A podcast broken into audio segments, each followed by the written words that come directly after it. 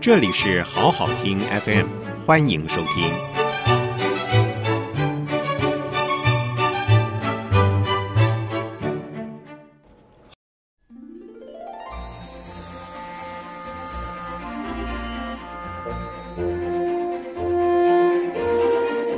欢迎收听《晚安月亮床边故事》，小青姐姐主讲。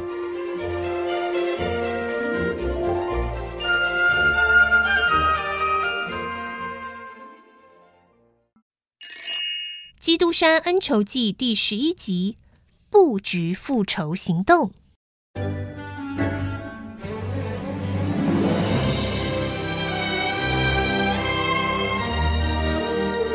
几天之后，艾尔和内政部长私人秘书布朗，他们两个一起去拜访基督山伯爵。艾尔提到，他即将和唐格拉尔男爵的女儿珍妮订婚，而布朗则提到唐格拉尔夫人最近投资了公债，三天就赚了三十万法郎的事。基督山伯爵表面上对证券交易好像兴趣缺缺。但是心里却有了盘算，因为他看出这位内政部长的秘书布朗好像有某种特殊的管道，是他可以加以运用的。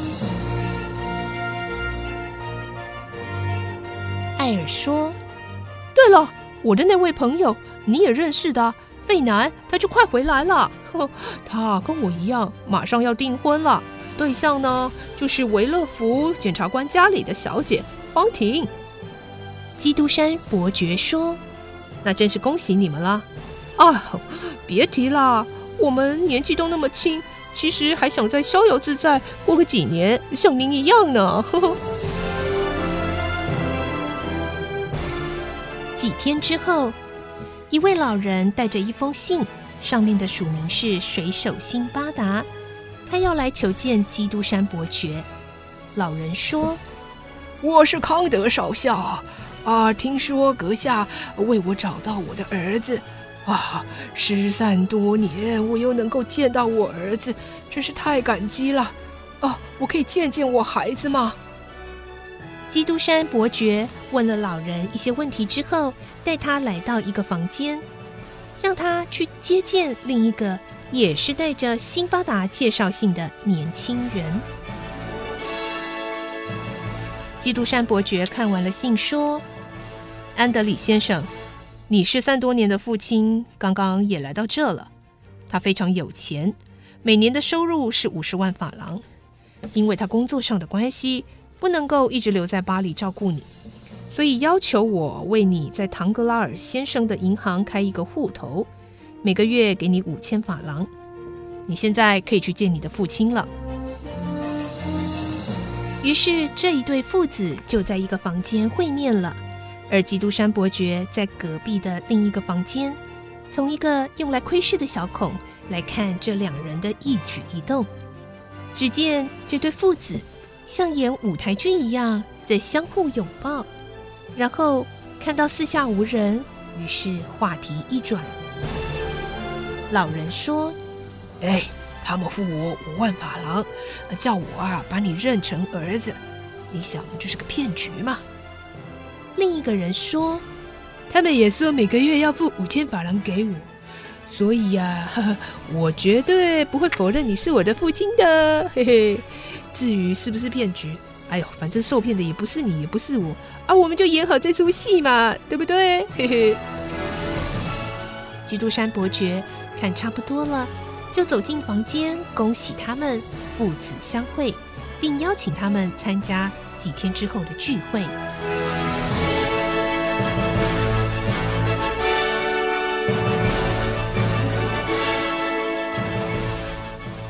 第二天，基督山伯爵又去拜访维勒福，想要邀请他们夫妻参加他的晚宴，但是他看到维勒福满脸愁容。询问之后才知道，他们家发生了一件大事。维勒福说：“我为女儿房婷安排了一门亲事，那就是呢，嫁给费南男爵。但是呢，却遭到他祖父鲁蒂亚的极力反对。刚刚还找了公证人，修改了我女儿继承他财产的遗嘱啊！基督山伯爵说：“呃，恕我冒昧啊，鲁蒂亚先生他不是中风吗？他怎么能表达他的意思呢？而费南，我见过他，是个很好的年轻人。鲁蒂亚先生会这样反对，是有其他原因吗？”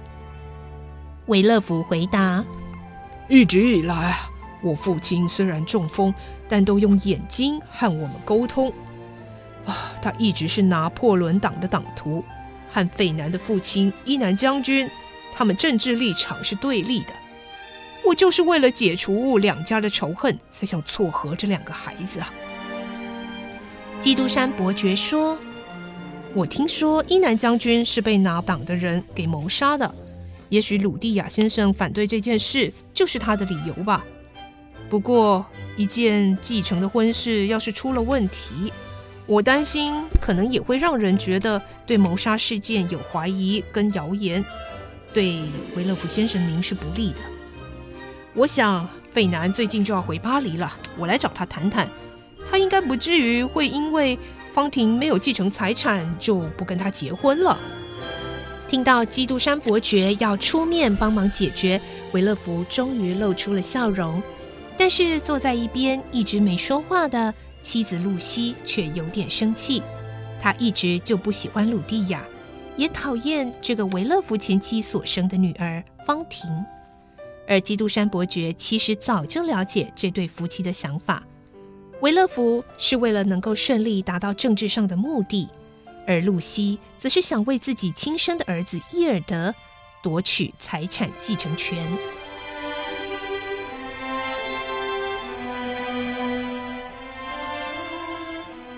基督山伯爵最后提出了晚宴的邀请，之后他就告辞离开。但他并没有回家，而是来到巴黎郊区的一座无线电台。他收买了发报员，发了一则假的电报。而这则消息几分钟之后就传到内政部。内政部秘书布朗一发现，就立刻赶到唐格拉尔家。他要唐格拉尔夫人。赶快把西班牙的公债全部卖掉。而在市场上，大家一看到唐格拉尔竟然抛售公债，行情立刻下跌。唐格拉尔虽然全部脱手，但是还是亏了五十万法郎。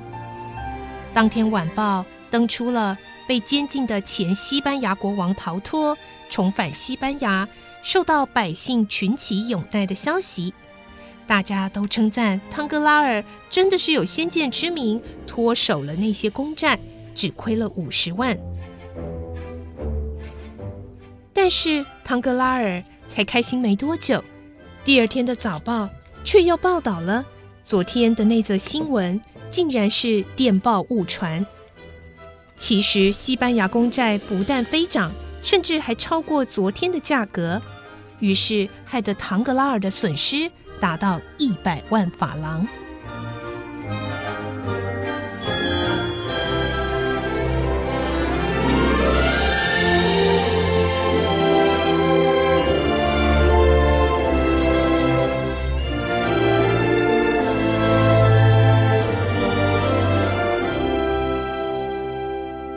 谢谢收听，请继续关注好好听 FM，记得帮我们分享给您的亲友。祝大家平安健康。